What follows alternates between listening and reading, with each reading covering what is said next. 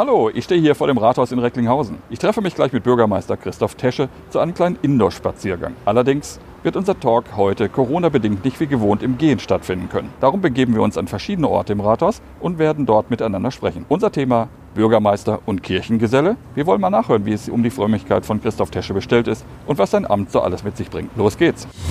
Wortschritte. Evangelisch an Emscher und Lippe. Der Podcast mit Jörg Alz. Hallo Christoph. Hallo Jörg. Vielleicht vorweg, bevor ich äh, mir mal so einen kleinen Shitstorm einhandle. Du hast mir vor kurzem äh, das Du angeboten. Das ist so, weil wir uns ja auch aus einem anderen Zusammenhang schon kennen. Und äh, wir jetzt über deine neue Tätigkeit ja auch schon zwei, dreimal das Vergnügen hatten. Und da ich finde, dass da auch eine Sympathieebene ist, ich bin da sonst Danke. nicht so schnell mit dem Du, aber fand ich das ganz angezeigt. Okay, dann belassen wir das so dabei. Sehr gerne. Ich würde gerne zu Beginn eine kleine Schnellfragerunde mit dir machen, damit wir dich ein wenig kennenlernen können.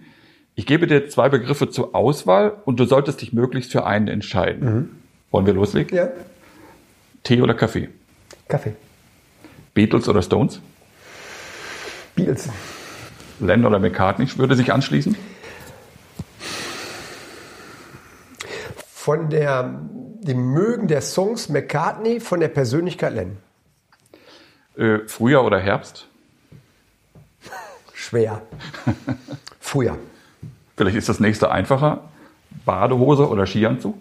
Badehose. Also bist du eher der Sommertyp? geworden. Ich bin früher gerne Ski gefahren, leider auch nur ein paar Mal, äh, immer mit einem sehr guten Freund. Dann habe ich meine Frau kennengelernt, die du im Übrigen ja auch kennst, ähm, die sich nie getraut hat, Ski zu fahren. Und äh, wie das dann so ist, wenn du dann den Partner nicht dafür gewinnen kannst, ich habe es zumindest dann auch aufgehört. Ähm, und wir haben uns dann mehr dem Sommerurlaub verschrieben, ja. Ich habe aber nichts entbehrt. Tatort oder Traumschiff? Vom Spannungsbogen eher Tatort, aber ganz ehrlich, weil ich auch gerne mal die, in die Ferne schweife und auch gerne schöne Bilder sehe und ein Urlaubsfeeling auch am Fernseher kriegen kann. Wenn, dann auch Traumschiff, wobei mir die Geschichten an sich jetzt nicht so sehr äh, liegen. Das ist ein bisschen mehr so äh, in, in dem Bereich, den ich so, so, so, so Rosamunde Pilcher und ähnliches, das ist nicht so meins. Aber schöne Bilder von schönen Erdteilen äh, zu sehen, das mag ich schon sehr. Also lieber auch mal zum Wegduseln. Ja, ja, ja. zum Träumen. Und passend dazu Chips oder Schokolade? Chips. Äh, Schalke oder Dortmund? VfL Bochum. Ähm, aber VfL Bochum bin ich auch, zumindest zu der Zeit, wo ich noch nicht Bürgermeister war und etwas mehr Zeit hatte, relativ häufig zu Heimspielen gewesen. Hm.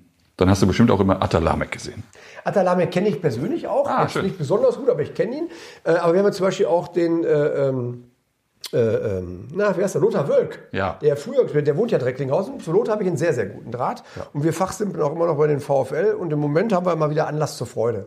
Ich hoffe ja, dass Sie auf jeden Fall nie den Titel tragen, wenn die unaufsteigbar. Ja, das hoffe ich auch. Aber da Sie eben äh, finanziell nicht so auf Rosen gebettet sind, haben Sie natürlich vom Spielermaterial auch, äh, ich glaube, Sie holen immer Gutes aus dem, dem Repertoire heraus. Aber um ganz nach oben zu kommen, da würde es sicherlich noch bedürfen, den einen und anderen mehr zu kaufen. Klappt nicht. Ich habe übrigens einen Namensvetter beim VfL Bochum, Robert Tesche. Ist genau. aber nicht verwandt und nicht verschwägert mit mir. Ja, das geht mir so mit Dieter Eils. Ja, ja genau. Seitdem der 1996 Europameister geworden ist, äh, konnten alle meinen Namen schreiben. Das war eine tolle Sache damals. Ich habe noch zwei Vergleiche. Gerne. Merz oder Laschet? Am Ende Laschet. Aber nur, weil ich ihn persönlich näher kennengelernt habe und ich muss sagen, die Begegnung mit ihm ähm, haben mir alleine von seiner Zugewandtheit und Freundlichkeit außerordentlich gut gefallen. Das soll also jetzt nicht abwertend gegenüber Herrn Merz sein. Ich habe Herrn Laschet einfach persönlich näher kennengelernt und muss sagen, das, was ich von ihm kennengelernt habe, hat mir ausgesprochen gut gefallen. Mhm. Evangelisch oder katholisch? Ich bin evangelisch, ich trete aber sehr viel für Ökumene ein. Aber ich bin ein sehr gläubiger Mensch und ich habe mich immer öffentlich dazu bekannt, was nicht so viele tun. Ähm, und ich finde, es ist auch, äh, man muss sich nicht dafür entschuldigen, wenn man sagt, man glaubt. Und ich bete auch jeden Morgen zum Beispiel. Äh, zu glauben, dass es da jemanden gibt, etwas Höheres gibt, was etwas richten kann im Guten, mir hilft das sehr. Und Erinnerst du dich noch an deine Konfirmandenzeit? Äh, ich erinnere mich an die Konfirmandenzeit sehr gut. Jetzt hast du mir freundlicherweise so ein bisschen gesagt, was auch an Fragen kommen könnte. Ich, den Konfirmationsspruch weiß ich nicht mehr. Ich habe meine Mutter angerufen, 89 Jahre, die eigentlich alles drauf hat. Die hat mir sofort die Konfirmationssprüche unserer Kinder runtergerattert. also ihrer Enkel. Ja. Mein wusste es aber auch nicht mehr. Und ich habe ihn auch nicht gefunden auf die Schnelle, jetzt muss Okay. ich gestehen. Irgendwo habe ich die Unterlagen, also ich weiß ihn definitiv nicht mehr. Ich kann mich aber sehr gut an die Zeit erinnern, weil mein Vater war Organist in der evangelischen Kirche, in der Christuskirche in äh, Greven. Da kommen wir ja gebürtig her. Ähm, und äh, ich habe samstags abends erstmal immer auf der Orgelbank gesessen in der kalten Kirche, wenn er geübt hat für den Sonntagvormittag. Was mir immer Spaß gemacht hat, weil dann hatte ich meinen Vater mal für mich, weil der auch mal viel unterwegs war. Ähm, und ich habe das einfach bewundert, wie man, ich bin völlig unmusikalisch, wie man äh, äh, Register ziehen kann, Pedalen treten kann und gleichzeitig noch zehn Finger auf den Tasten da hin und her und da kommt auch noch was Gutes raus. Hat mich immer fasziniert. Ähm, Fasziniert mich heute noch. ja, mich auch, muss ich ehrlich sagen. Und äh, ich habe dadurch auch Zugang zur Kirche bekommen. War sehr gerne im Kindergottesdienst damals schon und war auch sehr gerne im Konfirmandenunterricht. Ich habe das gerne gemacht. Ich war da einfach gerne. Also du warst nicht der typische äh, Geschenkeabstauber. Nee, überhaupt nicht. Nein, gar nicht. Und äh, dazu kommt auch, muss man auch sagen, äh, da spielen viele Dinge rein. In der Zeit, wo ich Konfirmation hatte, da, davor haben sich meine Eltern scheiden lassen. Das war natürlich ein einschneidendes Ereignis für mich, äh, ähm, was auch Wunden hinterlassen hat. Und ähm, das, das war dann auch äh, so ein bisschen so eine, so eine innere Zerrissenheit. Und da war so dieser Konfirmandenunterricht, weil ich das auch mit meinem Vater wieder verbunden habe, obwohl ich natürlich mit meiner Mutter zusammenlebte und meinem Bruder. Äh, Aber immer noch so ein verbindendes Element. Und jetzt habe ich eben natürlich den Teil der Frage noch nicht beantwortet. Will ich jetzt schnell tun, weil ich zu viel quatsche. Äh, Soll ich dich häufiger unterbrechen? Ja, darfst du, darfst du. ähm, ist das, das ist so ein Gen eines Bürgermeisters? Ist nicht immer gut. Ähm, aber man hat ja auch hoffentlich viel zu sagen. Ähm, mir Aber deswegen ganz- sprechen wir ja auch mit Genau, dir. genau. Mir ist, Dankeschön. Mir ist wichtig, das betone ich dann immer, dass die Kirche in die Mitte der Gesellschaft gehört, dass der Glauben in die Mitte der Gesellschaft gehört. Ja. Natürlich nicht nur unsere beiden Kirchen oder die Kirche, die christliche Kirche. Das Gleiche gilt für mich für die Moscheegemeinden, für die jüdische Kultusgemeinde. Für die Aleviten, wen auch immer. Wir haben ja hier den Garten der Religion, gibt es für jede Weltreligion eine Säule und auch für die Menschen, die von sich sagen, ich kann nicht glauben, gibt es eine Säule, weil man niemanden auch vergessen soll und jemandem auch allen die Möglichkeit geben soll. Ähm, Das finde ich wichtig, weil das ein Anker ist. Im vergangenen Jahr ist, sind äh, äh, eine halbe Million Menschen aus der Kirche ausgetreten, also katholisch, evangelisch in etwa gleich. Hast du eine Idee, wie man so etwas aufhalten könnte? Was, wie muss Kirche sich verändern? Ich glaube, man muss erstmal dann die Ursachen versuchen herauszuarbeiten, warum haben die Menschen die Kirche verlassen. Also ist es eine, der schnöde Mammon, dass man sagt, ich möchte keine Kirchensteuer mehr zahlen? Jetzt sage ich das mal so, das soll nicht arrogant klingen, aber ich finde das nicht nur schade, sondern die Menschen tun mir leid. Wenn sie nur sagen, ich gehe aus der Kirche, ich glaube, aber ich gehe trotzdem aus der Kirche raus. Das, das kann ich auch schwer nachvollziehen. Schon viel eher nachvollziehen kann ich, wenn man enttäuscht ist wenn man zum Beispiel durch Missbrauchsthematik oder ähnlichen Dinge sich von der Kirche abwendet, wenn man sagt, das ist nicht mehr meine Kirche. Ähm, Und so verschieden wie die Gründe sein mögen, dass man sich von Kirche abgewandt hat, so verschieden müssen auch die Ansätze sein, wie kann man solche Menschen zurückgewinnen oder zumindest neue Menschen für die Kirche gewinnen, die Kirche für sie bisher noch nicht entdeckt haben. Du hast gerade davon gesprochen, dass natürlich ganz viele Menschen äh, wegen des Geldes aus der Kirche austreten. Jetzt hat der äh, unser Ratsvorsitzender Bedford Strom ja vorgeschlagen, dass man halt äh, vielleicht mit der Kirchensteuer ein bisschen runtergehen sollte. Gerade für, für die Anfänger, für die Berufsanfänger, für die jungen Leute. Wäre das ein Weg, den man gehen könnte? Vielleicht ja, aber dann hat man, ja, also das ist jetzt ja wirklich aus dem Bauch raus geantwortet. Jetzt, ich stelle mal provokativ die Frage, hat Kirche das nötig? Wenn es darum, also wenn man jetzt die Zahlen sieht und wenn man meint, damit Anreize zu schaffen, ja, dann mag das ein Weg sein. Ähm, aber ich habe ja ein anderes Verständnis. Deswegen kann ich dem nicht so folgen. Und von Herrn Bedford-Sturm habe ich ja auch schon kennenlernen dürfen. Hier übrigens in der Christuskirche in Recklinghausen. Ich meine, letztes Jahr wäre das gewesen. Äh, War auch ein interessantes, tolles Gespräch mit ihm. Ähm, wenn man das als, als Anreiz nimmt, bleibt doch in der Kirche oder, oder, oder tretet ein mag man das versuchen. Ich, für mich wäre das kein Anreiz. Ich, wie gesagt, ich komme aus einer anderen. Für mich wäre mehr Anreiz, was, wo holt mich Kirche vielleicht in der heutigen Zeit ab? Das mag an Formen des Gottesdienstes liegen, das mag an Formen des Zusammenkommens liegen. Und ich sage aber auch immer etwas, und da muss sich jeder Gläubige auch an die eigene Nase fassen. Äh, Glaube ist keine Einbahnstraße. Ähm, ich kann mich nicht nur hinstellen und sagen, macht mal. Bespaßt mich mal und, und dann gucke ich mal, ob ich das will oder nicht. Aber das Finde ist ja manchmal wirklich heutzutage Mentalität oft. von den ja, Menschen. es, ne? ich weiß ja, ich weiß das. Ich weiß, wir werden ja auch mittlerweile, glaube ich, ein Dinosaurier. Ich erwarte aber auch von Pfarrerinnen und Pfarrern, dass sie, dass sie ähm, mehr erkennen, wo Menschen vielleicht auch nur abgeholt werden wollen. Das gibt es bestimmt auch. Mhm. Dass du, weißt du, wie wenn du irgendwo neu zuziehst. Und du wartest eigentlich nur drauf, dass ein Nachbar dich anspricht und dich mal zum Kaffee einlädt. Und schon bist du da und sagst dann, nächstes Mal kommst du zu mir. Ähm, gibt natürlich auch die Menschen, die sagen, Hauptsache spricht mich keiner an. Die gibt es auch. Aber das, das, das ist vielleicht eine Leistung auch von Seelsorgern, mhm. dass sie das erkennen und sagen, den kann ich ansprechen. Und wenn ich ihn anspreche, ist das die Eintrittskarte.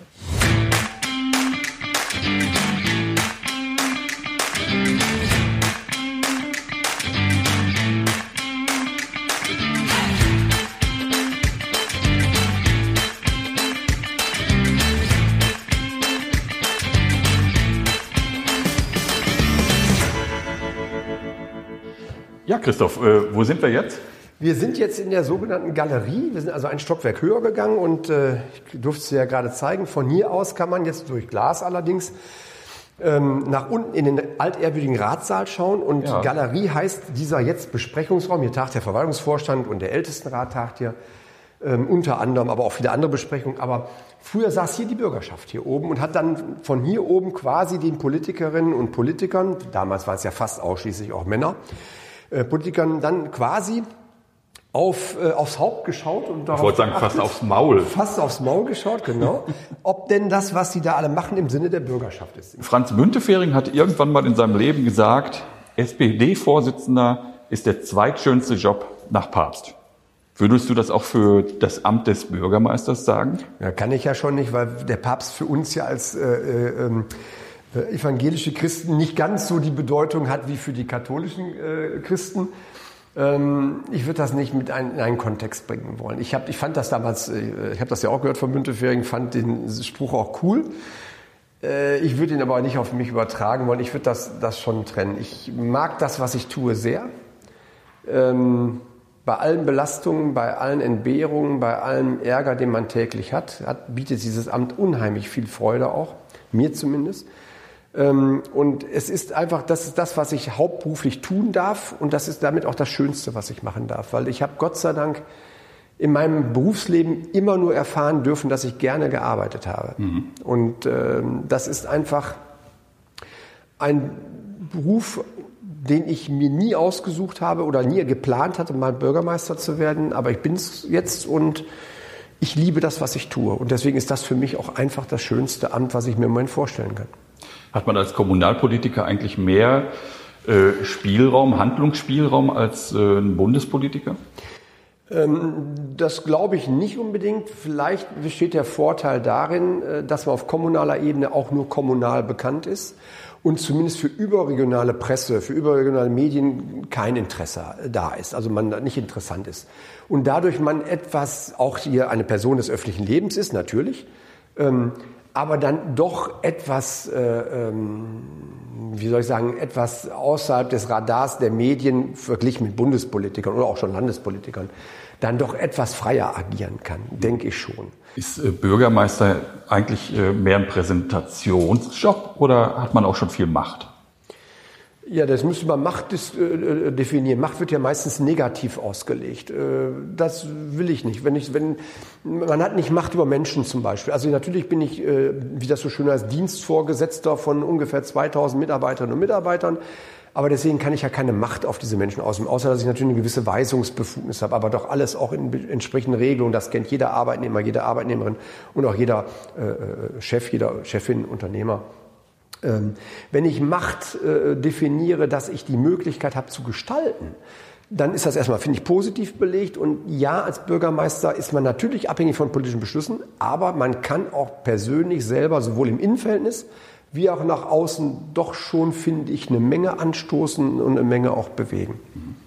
Du bist jetzt äh, parteilos, aber für die CDU angetreten? Nee, das stimmt nicht ganz. Ah, okay. Ähm, ich bin, ich gehöre jetzt ungefähr, ich weiß es noch nicht mal genau, ich meine acht oder neun Jahre der, der CDU an. Ah, okay. Ich war davor aber parteilos und ich habe auch alle meine Positionen bis auf das Amt des Bürgermeisters äh, ohne Parteibuch äh, erreicht wie das manchmal so ist. Ich bin also jetzt kein Parteieigengewächs. Ich war nicht in der Jungen Union und ich bin nicht irgendwo schon beim Ortsverband wahnsinnig aktiv gewesen oder so ähm, äh, sondern ich war, habe immer schon eine feste politische Überzeugung gehabt. Ich bin aus meinem Elternhaus konservativ geprägt. Ich habe fast immer CDU gewählt, fast immer heißt, ich habe auch schon mal die FDP gewählt, insbesondere zu Genschos Zeiten. Das, das war damals so, den fand ich einfach toll. Mhm. Ähm, Äh, ähm, und äh, hat also von daher auch äh, keine Berührungsangst, jetzt mit, mit der CDU oder in die Partei einzutreten. Aber es hat, war vorher auch nie einer auf mich zugekommen zum Beispiel. Ne? Und von mir aus selber hatte ich diesen, diesen Ansatz gar nicht. Was wäre was wär denn gewesen, wenn die SPD auf dich zugekommen wäre? Wärst du dann auch angetreten? Nein, wäre ich nicht eingetreten. Das ist das, also die, ich bin froh und dankbar, dass es die SPD gibt. Das meine ich wirklich so. Und ich wünsche mir auch, dass die Volkspartei bleibt oder dass es auch weiter diese beiden Volksparteien gibt. Als ich dich das erste Mal gesehen habe, ne? Da habe ich sofort an äh, Frank Baranowski gedacht. Ja. Rein optisch. Ja, ich weiß. Ich dachte, ist das jetzt der neue Bürgermeistertypus?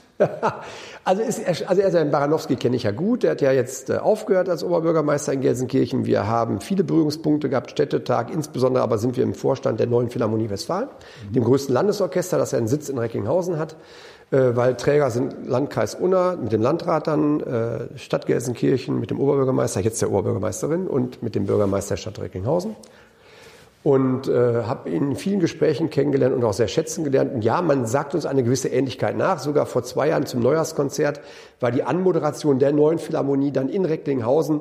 Ähm, äh, äh also gestellt, äh, A, wie wir uns ähnlich kleiden, A, wie wir äh, körperlich gebaut sind, B, körperlich gebaut sind und vielleicht C, sogar auch wirken und auftreten, dass wir da Ähnlichkeiten haben, aber wir kannten uns aus früheren Leben nicht.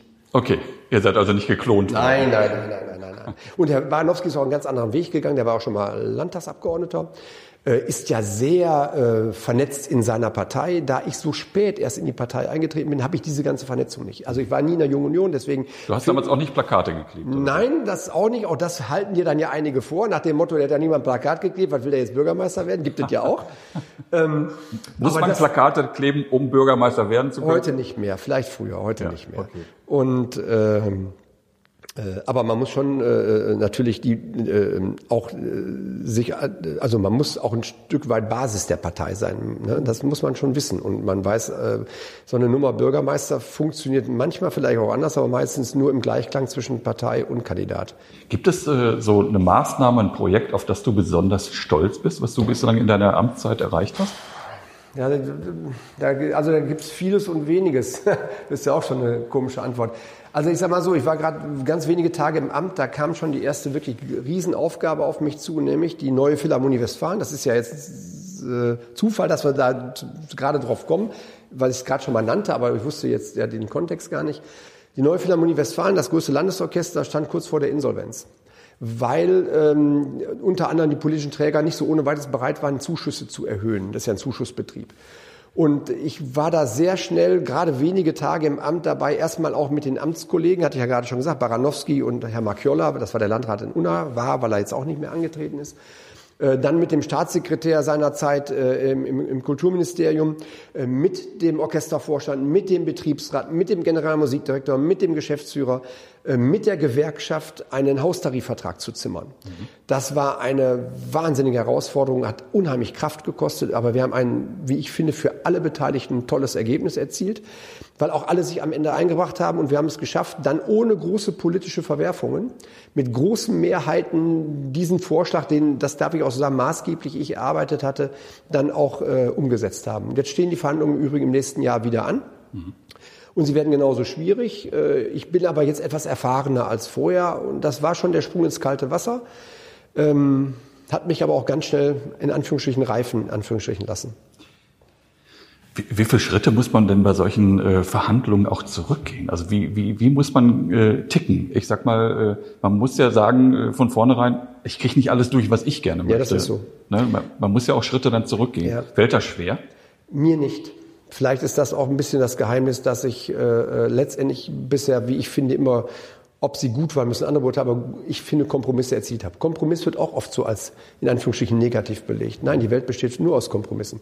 Äh, und das meine ich jetzt positiv, weil ich muss doch immer verschiedene Interessen, äh, Meinungen, äh, Strömungen bündeln, um dann ein Ergebnis zu erzielen. Und ich kann mir nicht vorstellen, Erfolg haben zu können, wenn ich sage, das ist der Weg und es gibt nur diesen Weg und ihr macht das entweder so oder gar nicht. Äh, Wie reagierst du denn im Augenblick auf die aktuelle Situation? Ich sage mal, wenn man sich jetzt ein bisschen umschaut, der Politiker steht ja doch hart unter Beschuss. Ne? Also wenn man jetzt Corona sieht und all diese Dinge, die Leute werden alle ein bisschen ungeduldiger oder so. Passiert dir das auch? Ich nehme das natürlich wahr, dass äh, Ungeduld wächst, dass Unzufriedenheit wächst Das finde ich auch alles noch in Ordnung. Natürlich, wir sind ja alles nur Menschen. Und wenn du kein, noch nicht weißt, wann ist denn dieses Thema Corona endlich vorbei? Schon wieder Existenzängste bei vielen, schon wieder Unzufriedenheiten, nicht feiern zu können, nicht heiraten zu wollen oder zu können, jetzt weil man es sich anders vorgestellt hat.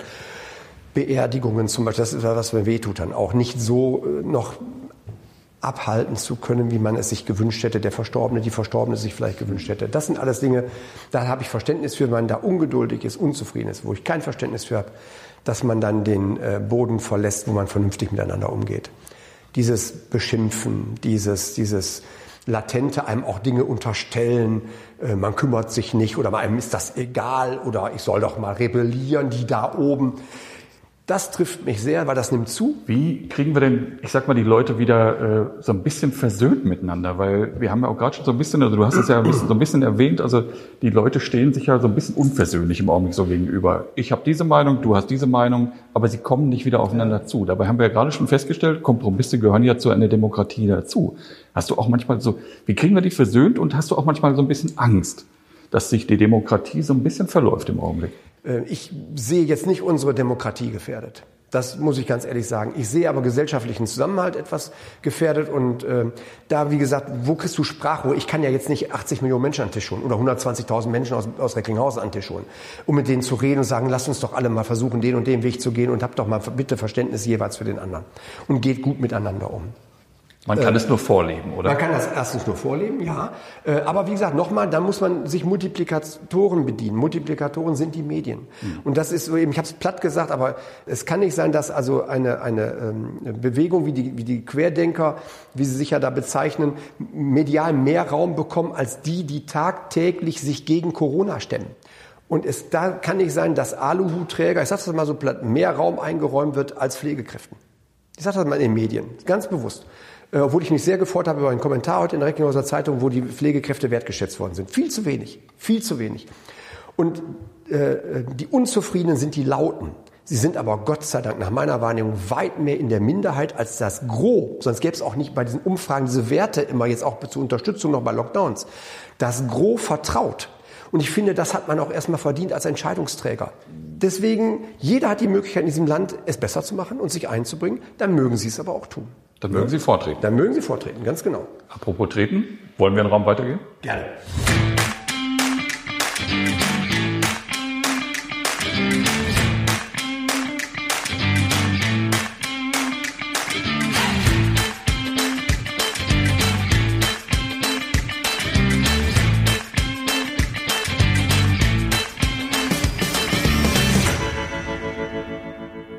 Jetzt sind wir im Ratsaal. Jetzt sind wir. Das ist also praktisch deine große äh, Bühne. Ja, nicht nur meine, aber auch meine natürlich, weil hier die Ratssitzungen stattfinden, viele Ausschusssitzungen stattfinden, viele repräsentative Termine stattfinden, wenn wir denn mal kein Corona haben. Äh, das ist so im Rathaus, so im Übertragen sind nochmal die Gute Stube. Mhm. Äh, man sieht es ja auch ehrwürdig holzverkleidet, äh, mit vier Persönlichkeiten an der Wand. Von links äh, Freier vom Stein, der Mitbegründer oder der Erfinder der kommunalen Selbstverwaltung. Friedrich Ebert, der erste Reichspräsident. Äh, Theodor Heuss, der erste Bundespräsident. Und ganz rechts, da mag man auch die, jeden mal neugierig machen, hier hinzukommen. Da frage ich nämlich immer, wer könnte das sein? Ich frage dich jetzt, wer ist das? Ich habe keine Ahnung. Ich bin hier auch kein Recklinghäuser. Ja. Oder ist das eine Überregionale? Das ist, das ist eine Über, das ist also ähm, wie gesagt, Friedrich Ebert, Theodor Heuss und auch das ist eine bundespolitische. Also so optisch so ein bisschen wie äh, unser ehemaliger Bundespräsident Herzog. Sehr gut, dann bist du einer der wenigen, der unter 20 Prozent, eher unter 10 Prozent, die richtig äh, es erkannt haben. Das ist Roman Herzog. Nein. Die meisten sagen Helmut Kohl. Weil, ja, die allermeisten Nein. sagen Helmut Kohl, weil auch, also von hier muss ich jetzt gestehen, ist der Blickwinkel auch einer, wo ich auch eher auf Herzog getippt hätte.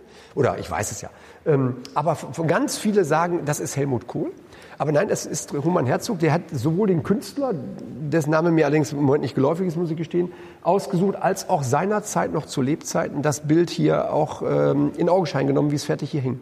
Okay, er war dann schön. zur Einweihung war er da. Ja. Ähm, und zwar hängt da deshalb Roman Herzog, weil es der erste Bundespräsident des wiedervereinigten Deutschlands ist. Mhm, genau. Das war der, der, der Grund. Also man kann es ableiten, pfiffige Schüler können das dann auch. Wenn ich sage Reichspräsident, Bundespräsident, da ist zumindest in der Reihe Bundeskanzler nicht ganz so offensichtlich. Und dann kommen schon einige, aber viele von den Jüngeren kennen natürlich Roman Herzog so gar nicht, muss man fairerweise ja. sagen. Äh, was hat dir das Amt gegeben, was dich als Privatmensch bereichert hat? Ganz viele Menschen kennengelernt zu haben, ganz viele Unterschiede kennengelernt zu haben, Sprachen, Kulturen, ähm, Herkünfte, Biografien, Lebensverhältnisse. Das beeindruckt mich immer wieder aufs Neue, vom Kind bis zum Greis, wenn ich das so sagen darf. Ähm, das ist etwas, das nimmt dir kein Mensch mehr und das schätze ich über alle Maßen. Ein hohes Maß, ich habe sicherlich vorher schon gehabt, aber noch mal mehr Selbstdisziplin. Hm. Hier gibt es das, auch sowas, wo du sagst, äh, du hast jetzt so ein bisschen irgendwie das, was du im, im Beruf jetzt so machst, äh, irgendwie erzählt. Aber wie, wie sieht es dann wirklich dann aus, wenn du es aus dem Beruf halt mitnimmst nach Hause im Grunde? Ach so. Diese Diszipliniertheit ja. und was auch immer. Ja. Wie, wie, äußert sich denn das in deinem Privatleben? Also ich versuche, was mir natürlich nicht äh, immer gelingt, ich versuche all das, was ich hier über den Tag erlebt habe, eben nicht mit nach Hause zu nehmen. Zumindest es nicht spüren zu lassen, sondern dann auch abzuschalten. Das gelingt aber nur äh, äh, begrenzt. Aber ich möchte dann, dann, wenn ich denn nach Hause komme, das ist ja oft in der Woche 22 Uhr, also dann, wenn ich Pech habe, liegt meine Frau schon im Bett. Wenn ich Glück habe, das ist aber meistens, aber wartet sie auf mich und wir trinken noch ein Glas Wein zusammen, quatschen dann aber über Gott und die Welt. Und dann nehme ich das eigentlich, das, was mich noch beschäftigt, mit ins Bett, kann aber Gott sei Dank gut einschlafen und ich schlafe auch insgesamt gut, toi, toi, toi. Aber es gibt natürlich viele Dinge, die einen beschäftigen. Das ist weniger das, was man glaubt. Wie setze ich welche Entscheidungen durch? Es sind oft menschliche Dinge, menschliche Schicksale, die mich bewegen. Ähm, oder oder, oder ähm, vermeintliche Dinge, die ich als ungerecht empfinde, auch gegen mich dann gerichtet vielleicht als ungerecht empfinde, die mich dann beschäftigen. Das, das, das ist schon. Manchmal auch die Sorge, es richtig zu machen, beschäftigt mich auch. Gibt es denn aus dem kulturellen Bereich etwas, was dich bereichert hat, was du vorher so noch nicht kanntest? Ja, alles. Ich war ja vorher Kämmerer und saß auf dem Geld in Anführungsstrichen und habe immer gerade bei Kultur gedacht, muss das sein? Ähm, gibt doch andere wichtigere Dinge, also wichtig jetzt in Anführungsstrichen. Aber da, so habe ich gedacht als Kämmerer. Dann äh, bin ich ja Bürgermeister geworden, dann war ich sofort im Aufsichtsrat der Ruhrfestspiele, die ich aber immer schon geliebt und geschätzt habe. Ähm, dann kam sofort das Thema, hatten wir ja vor, Neue Philharmonie Westfalen mit dem Tarifvertrag, mit dem Haustarifvertrag. Ähm, dann ist unsere Kulturdezernentin Geschäftsführerin bei den Ruhrfestspielen geworden. Die Stelle war vakant. Sie sollte nicht wieder besetzt werden, weil der Rat gesagt hat, auch ihr, ihr da oben sparen. Berechtigterweise. Und dann habe ich Kultur mit übernommen. Und das ist auch einer der, der Dinge, die für mich den größten Gewinn darstellen. Gelernt zu haben, dass Kultur, äh, erstmal die Menschen ein Recht auf Kultur haben und dass Kultur ganz viel mit Stadtentwicklung und mit Wirtschaftsförderung zu tun hat und mit, mit, mit, mit gesellschaftlichen äh, Zusammenhalt zu tun hat. Äh, Kultur ist für eine Stadtgesellschaft, da bin ich heute fest von überzeugt, lebenswichtig. Ja, man sieht es ja jetzt gerade in diesen Zeiten besonders halt, ne? Ja, klar. Wenn alles plötzlich still ist. Das ist übrigens das einzige, bitte nicht falsch verstehen, Gute an Corona, dass man, wenn man ein bisschen auch ehrlich zu sich selbst ist, jetzt ja merkt, was einem alles fehlt. Und dass man das dann, wenn Corona vorbei ist, was wir alle hoffen und auch möglichst schnell, dass wir das dann umso mehr wertzuschätzen wissen, was uns da gefehlt hat und dass wir da nicht sowieso selbstverständlich mit umgehen, sondern es als ein, ja, als einen Schatz empfinden, wieder sich mit unbegrenzten Menschen, also von der Anzahl treffen zu dürfen, feiern zu dürfen, Kultur genießen zu dürfen, äh, sich bewegen zu dürfen, äh, reisen zu dürfen. All diese Dinge, die für uns so selbstverständlich sind, dass man jetzt bei der Entbehrung merkt, was für ein hohes Gut das ist, dass wir das alles so genießen dürfen. Gehen dir die Zoom-Konferenzen im Augenblick auch so langsam auf den Senkel, sage ich mal? Ja, wenn ich ehrlich bin. Also ich finde die unfassbar anstrengend. Äh, in Teilen sind sie sogar also angenehm, weil es, ich, meine Erfahrung ist, sie sind kürzer, als wenn du sonst in Runden zusammen bist, weil alle wollen nicht so lange und es ist etwas konzentrierter. Aber ich hatte gestern zum Beispiel drei Konferenzen äh, dann hast du auch nicht nur Zoom, das sind ja auch mit den anderen Webmax und wie die Dinger alle heißen. Mhm. Also immer noch mal wieder ein bisschen andere äh, Menüführung, alles, das nervt auch. Du hast teilweise Videokonferenzen mit fünf Teilnehmerinnen und Teilnehmern und dann mit 70. Ja. Und das macht natürlich auch Unterschied. Aber gestern Abend hatte ich drei und da war ja auch Kreuzkopf nach, muss so. ich wirklich sagen. Also deswegen, ich möchte auch lieber wieder Face-to-Face. -face. Ja. Ist es das, was dir im Augenblick so am meisten fehlt? Ja, also definitiv. Job? Mir fehlt, äh, mir fehlen die, mir fehlen viele Gespräche. Und viele Zusammenkünfte. Und äh, ich freue mich ja immer schon, wenn ich durch die Stadt gehe mit Maske, dass die Menschen einen auch erkennen und wenigstens ein, ein Hallo und einen guten Tag wünschen. Aber du kommst ja kaum dazu, mal stehen zu bleiben und dich auszutauschen. Erstmal darfst du nicht mit so vielen Menschen zusammenstehen. Dann haben auch alle den Kopf voll mit vielen Dingen und wollen auch gar nicht so unbedingt. Also die, der Wunsch auf Kommunikation ist da, aber man, man macht es im Moment gar nicht so gerne, weil durch Maskgespräche ist anstrengender und macht nicht so viel Spaß. Ähm, das, das fehlt mir sehr, ja. Du hast vorhin davon gesprochen, dass du sehr ordnungsliebend bist. Das hast du auf deinen Schreibtisch bezogen. Wenn, wenn ich dich jetzt anschaue, wir waren ja vorhin schon mal so ein bisschen bei der Optik, du siehst immer aus wie aus dem Ei gepellt. äh, ja. Ist das nur berufsbedingt? Also treffe ich dich auch zu Hause mal in Jogginghose an oder? Also in Jogginghose würde es mich nur antreffen, wenn ich wüsste, es kommt keiner mehr. Dann ist das wohl der Fall, weil es sehr bequem ist, das schon. Äh, äh, mal abends dann auf dem Sofa so die letzte halbe Stunde, weil wenn man den ganzen Tag im Anzug war, ist das einfach auch mal eine Befreiung. Aber ich muss einfach sagen, ich trage gerne Anzüge, ich trage auch gerne Krawatten. Deswegen ist das für mich jetzt keine Berufskleidung im Sinne, aber ich gucke jeden Tag in den Kalender bevor ich mich anziehe morgens und meine Garderobe raussuche, was hast du für Termine und was muss ich dazu passend anziehen. Wärst du denn beleidigt, wenn dich jemand als Prioni-Bürgermeister bezeichnet wird? Du weißt, worauf ich Ich weiß, worauf du hinaus willst. Wenn das also dann so eine Pose ist, wie Gerhard Schröder sie gegeben hat, mit Zigarre und dann in einem, weiß ich nicht, wie viel, 1000 Euro, 1000 Anzug, dann würde ich das für mich niemals in Anspruch nehmen. Meine Anzüge sind von der Stange. Ich habe das Glück, eine recht blanke Figur zu haben, deswegen wirken die auch dann. Und ich kaufe auch immer in einem Verhältnis ein, das hat mir mein Vater ja auch mit auf den Weg gegeben, du darfst nie mehr Geld ausgeben, als du verdienst. Und es muss immer alles in einem Verhältnis stehen, das tut es auch. Äh, aber ich lege, das gehört vielleicht auch zur Eitelkeit dazu, schon Wert darauf, ein gepflegtes Äußeres zu haben. Würdest du denn mit dem Herrn Schröder mal einen Kaffee trinken gehen? Sehr gerne, weil ich ihn eine unheimlich spannende Persönlichkeit empfinde. Ich habe ihn leider nie persönlich äh, kennengelernt. Äh, getroffen, würde ich unheimlich gerne, äh, weil eine Erfahrung habe ich ja gemacht. Ich durfte Frau Merkel zweimal persönlich kennenlernen, weil sie zweimal die Bürgermeister der CDU-regierten Städte über 100.000 Einwohner im Jahr eingeladen hat nach Berlin, wo sie noch äh, Bundesvorsitzende der CDU war, in der Funktion. Jetzt macht das Frau Kamm-Karrenbauer, das war aber per Video. Nicht ganz so prickelnd, aber da habe ich genau das festgestellt, was Frau Kamm-Karrenbauer oder das Video? das mit dem Video.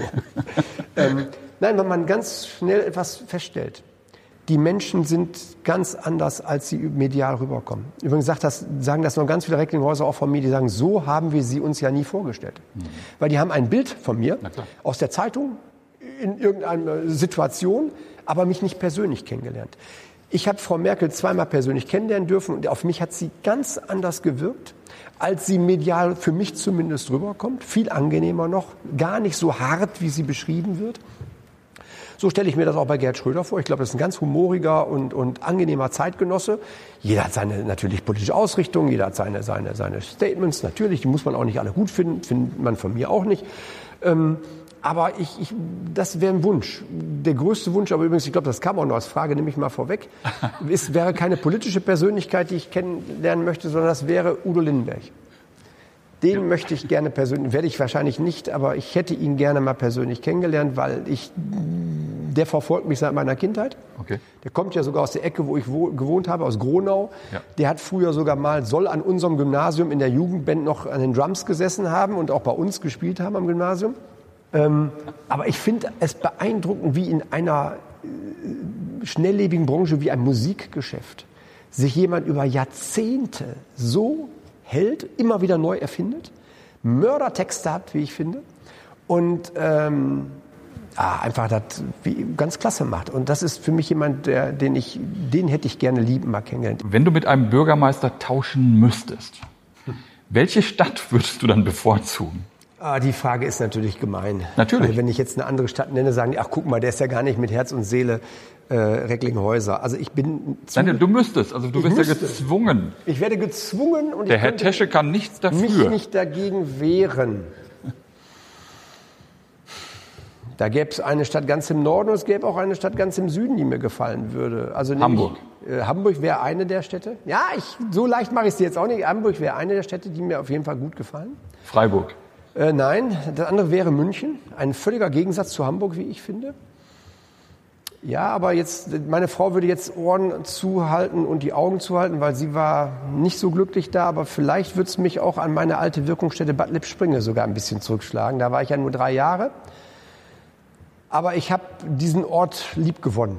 Aus Gründen, die ich selber nicht nachvollziehen kann. Ich glaube, wir sind eigentlich fast durch. Aber ich würde ganz gerne trotzdem noch mal zum Schluss äh, von dir wissen, Was macht denn Christoph Tesche in sechs Jahren?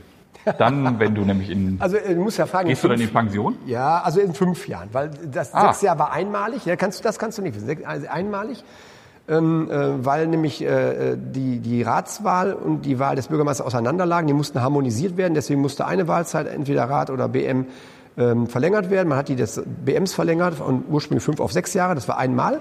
Das war jetzt 14 bis 19. Und jetzt sind es nur in Anführungsstrichen fünf Jahre. Also, was macht Christoph Was macht Tesche Christoph in, in fünf Jahren?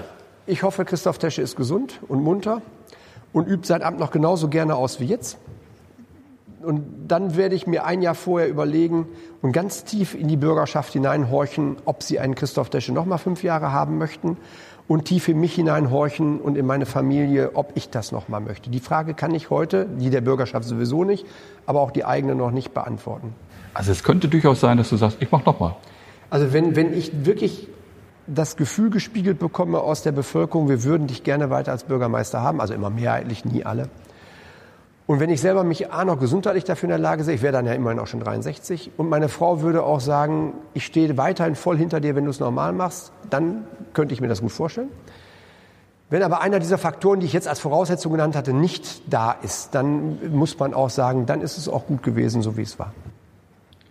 Wenn es dann so gut gewesen ist, wie es war, was sollte auf deinem Entlassungsschreiben stehen? Er war ein guter oder was hättest du gern draufstehen? Einen kurzen, knappen Satz hätte ich gern. Ja, ich, ich sag mal, das wird ja negativ ausgelegt in der Zeugnissprache, wenn da steht, er hat sich stets bemüht.